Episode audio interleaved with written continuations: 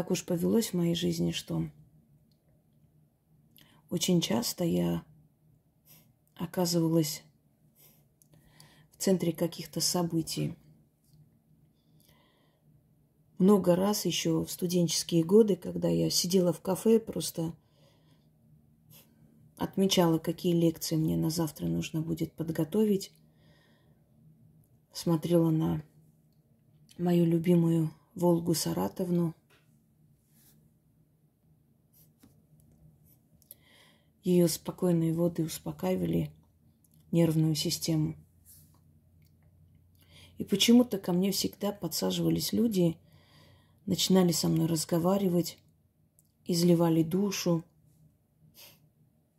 рассказывали мне о себе, даже не зная, кто я. Это были мужчины, женщины, молодые люди.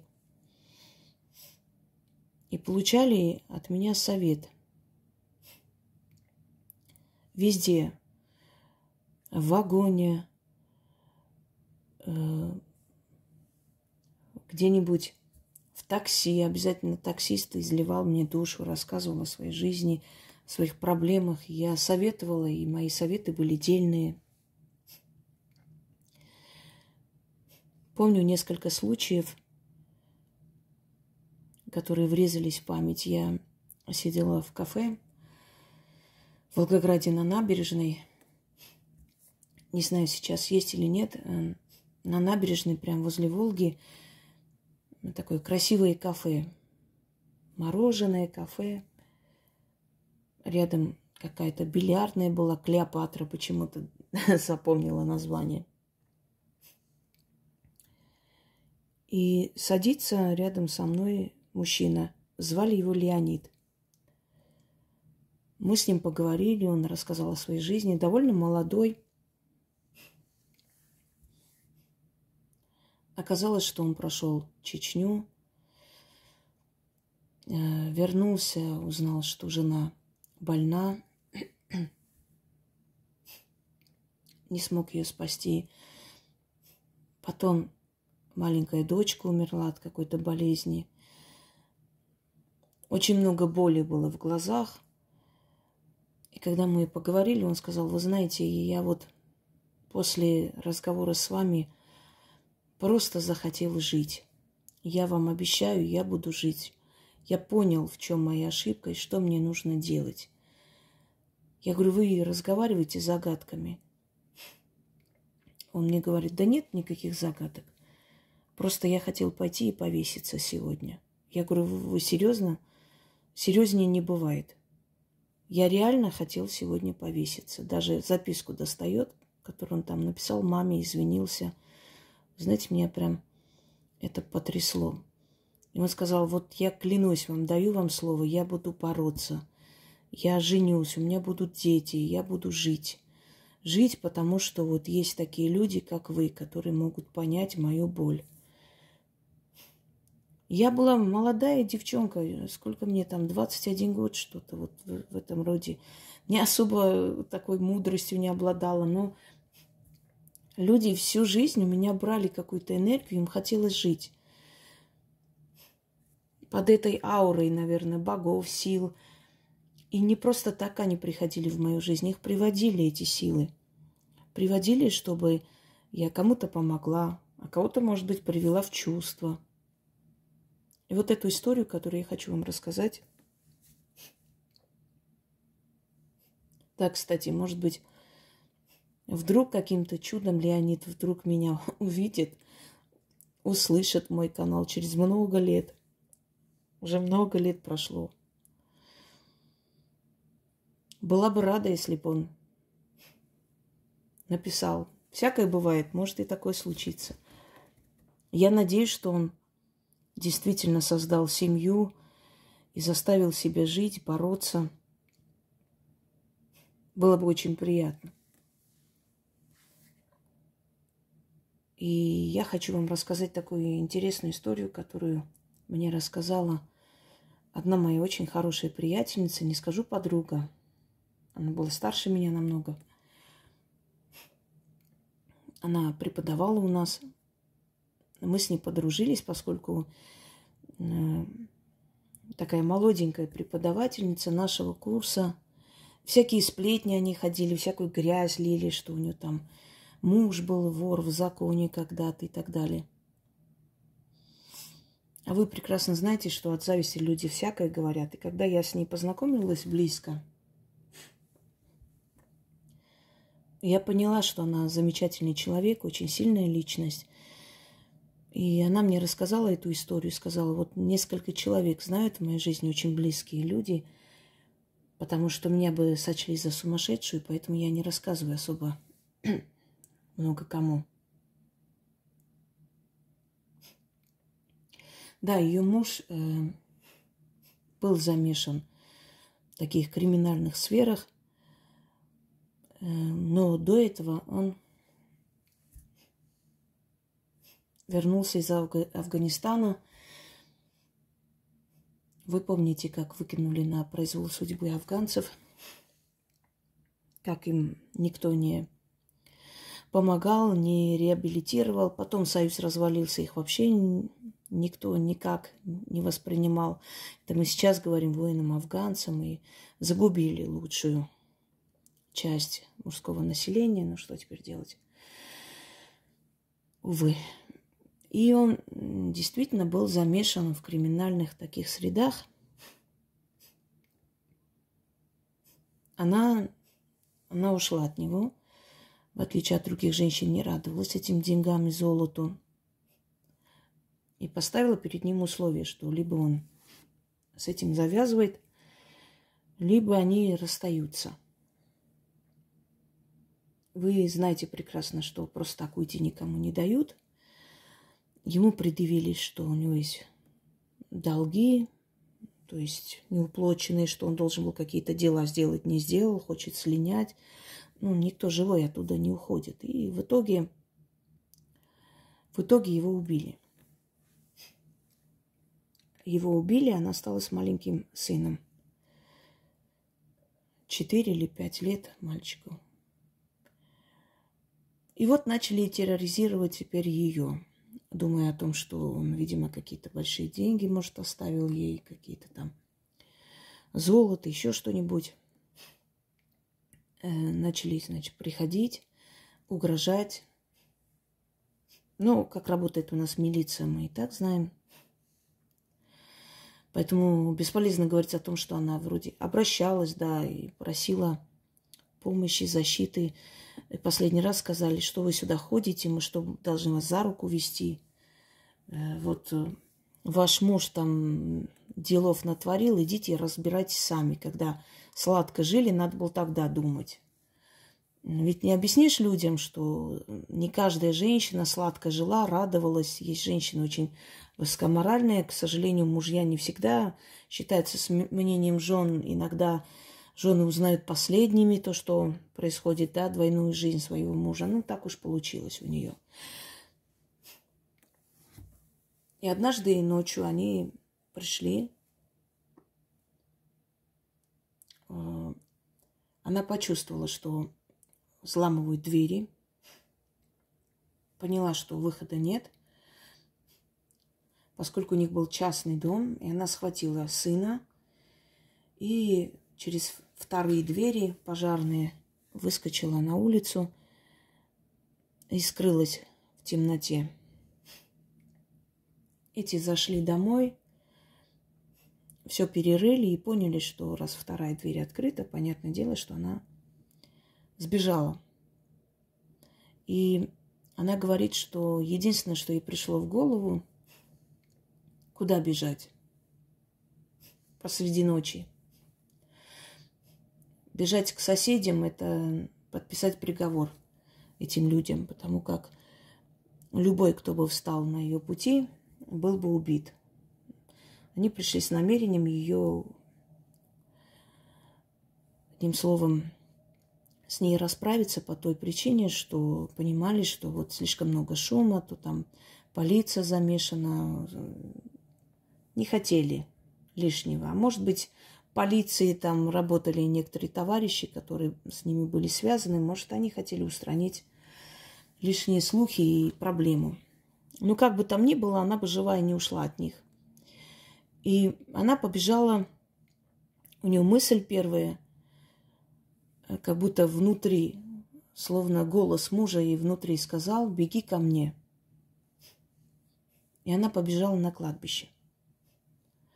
Она говорит, я ребенка перекинула через этот забор, потом сама поднялась и говорю сыну, что бы ты не увидел, не услышал, пожалуйста, ничего не говори, не издавай звука. Если вдруг меня найдут и со мной что-то сделают, ты где-нибудь спрячься до утра, а утром побежишь к бабушке и расскажешь.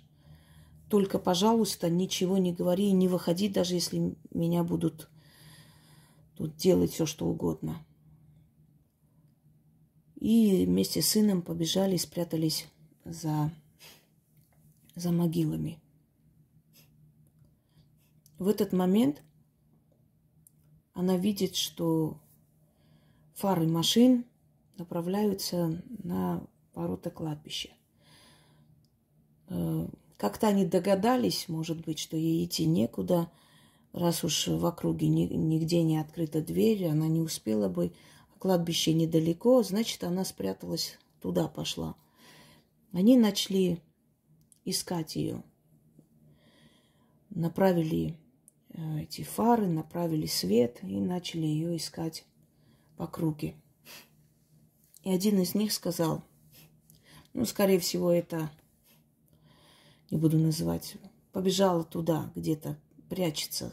Она просто думает, что мы сюда не заглянем, и, скорее всего, она туда и пошла. И в этот момент, когда она подумала, что ее скоро найдут, расправятся, увидела фигуру человека. В темноте не понять, кто и что, и почему-то ей показалось, что это, скорее всего, сторож – Потому что он сказал, девушка, это что, тебя ищут? Она говорит, я говорю, помогите, пожалуйста, спрячьте меня, куда мне можно убежать, у меня ребенок. И он говорит, сейчас тихо, спокойно следуешь за мной. И цитирую э, ее слова. Я спрашиваю, а как мне пройти? Они сейчас сюда посвятят и увидят меня. Он говорит, никто тебя не увидит. Ты сейчас следуешь за мной. Что бы ты ни слышала, что бы не почувствовала, не смей бежать. Просто спокойно идешь за мной. И голос этого человека так ее гипнотизировал, человека, как ей казалось, что она с ребенком стала, значит, э, и начала идти за ним. Они проходили, фары светили, несколько раз посветили прямо перед ним. То есть показалось, э, свет попал ей в лицо. А эти ничего не видят. И голос говорит, повторяет, не бойся, они тебя не видят. Просто иди прямо за мной и никуда не сворачивай. Они пошли за этой фигурой. И тут открываются Значит, взломали замки и открыли ворота, и заходят эти братки на кладбище. Голос повторяет, не смей сейчас убегать. Просто стой на месте, я вас укрою. Они вас не увидят. И знаете, когда она мне рассказывала, у нее руки дрожали, мы пили кофе, она прям побледнела, руки задрожали, слезы появились. Говорит, вы поверите мне, я готова поклясться – мы стояли, как истуканы, посреди кладбища. Они пробегали мимо нас раз двадцать. Светили везде, светили нам в лицо, они нас не видели. А эта фигура стояла рядом с нами и все время повторяла, не бойтесь, я здесь стою, я вас укрою, они вас не увидят. И вот эти господа начали, значит, светить, смотреть. Не нашли их, не увидели их. Развернулись и с матом-перематом, с оскорблением в ее адрес исчезли. Фигура говорит, теперь следуйте за мной, останетесь здесь до утра. И не бойся. Как только вы отсюда выйдете, через некоторое время все, кто здесь был, придут к нам. И больше вас не тронут. Я, говорит, вот после этих слов, что он сказал, придут к нам, мне стало страшно. А голос говорит, ну хватит уже, чего тебе бояться? Если бы я хотел тебе навредить, я бы навредил сейчас уже. Ведь я тебя защитил. Доверься мне и пойдем. И вот она, как привороженная, пошла за ним. Когда шла за ним, начала видеть фигуры, много фигур. Она говорит, такое было ощущение, как будто новый мир открылся, словно дома в темноте. Мне даже показалось, что я попала в какой-то мир, где э, деревня, просто село, люди ходят, и все темные, то есть э, деревня в ночи, э, значит, какие-то дома везде, причем в этом кладбище, на этом кладбище не было склепов никаких, чтобы принимать за дома. Но она увидела какой-то иной мир. И голос говорит, видишь, как мы здесь живем. Так что бояться нас не нужно. Вот он их привел до назначенного места и сказал, вот здесь останетесь до утра, а утром спокойно иди домой – они больше к тебе не придут. И когда фигура начала уходить, она сказала вслед, спасибо тебе большое. А фигура, не оборачиваясь, встала посреди э, кладбища и сказала, это Сергей меня отправил, чтобы я вас защитил. И исчезла. И она говорит, меня пронзила дрожь, потому что меня так зовут, ну, звали моего покойного мужа. Меня, говорит, прям затрясло. Я обняла сына, мы сели на какую-то оградку. То есть на, не оградку, извиняюсь, на камень посреди оградки. И вот так они до утра сидели. Утром настолько спокойно и уверенно она ушла домой, что даже не переживала о том, что что-то с ней сделают. Когда пришла домой, увидела, что там стоит милиция, соседи вызвали. То есть они увидели, что двери открыты, они зашли, они подумали, что их убили, что их забрали.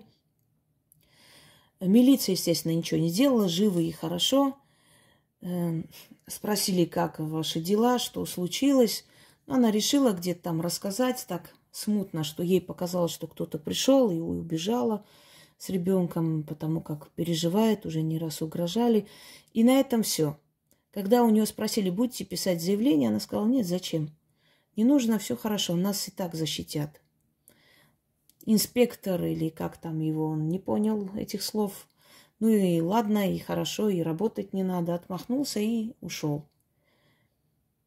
И в течение двух недель все эти товарищи, которых она в принципе знала, потому что это когда-то друзья ее мужа, все друг за другом умерли.